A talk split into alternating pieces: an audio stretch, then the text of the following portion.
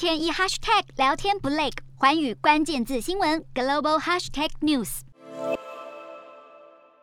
美国油价持续飙升，民生商品也不断涨价。针对高通膨问题，美国商务部长雷蒙多五日受访时表示，总统拜登已经要求团队研究，如果取消部分前总统川普时期开始对中国进口商品所施加的关税，是否能帮助抑制国内严重的通膨现象。雷蒙多也表示，美国政府已经决定继续对中国钢铁和铝制品加征关税，保护美国钢铁产业与劳工，但也认为取消对居家用品以及自行车等产品的关税，可能确确实有助抑制通膨。当谈及半导体短缺问题时，雷蒙多则认为这项问题可能会延续到二零二四年，而最好的解决方案就是国会尽快通过《晶片美国制造法案》，以强化美国的半导体产业在全球市场上对中国的竞争力。而在经济救援方面，有财经记者著书透露，美国财政部长耶伦曾提议要求大幅删减拜登的一点九兆美元的美国救援计划。不过，耶伦随即表示自己从来没有要求删减资金，还再次强调美国救援计划将在未来经济成长中扮演核心角色。